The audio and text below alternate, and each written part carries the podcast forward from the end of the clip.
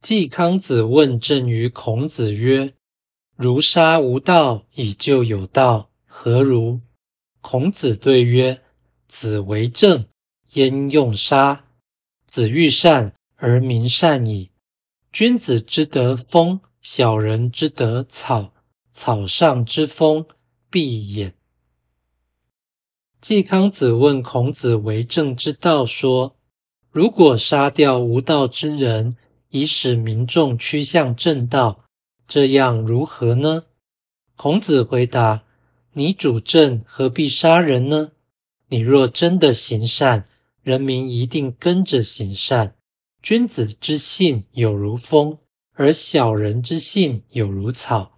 草上一吹风，草当然弯下。”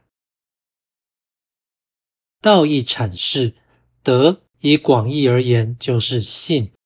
小人之德不是小人之善，而是小人之信。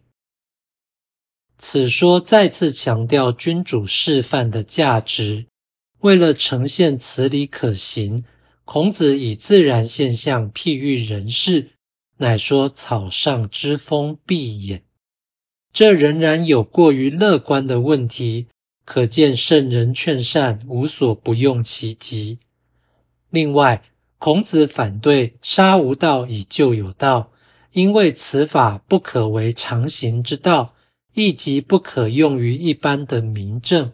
虽然此法在非常状况下确实可能成为必要。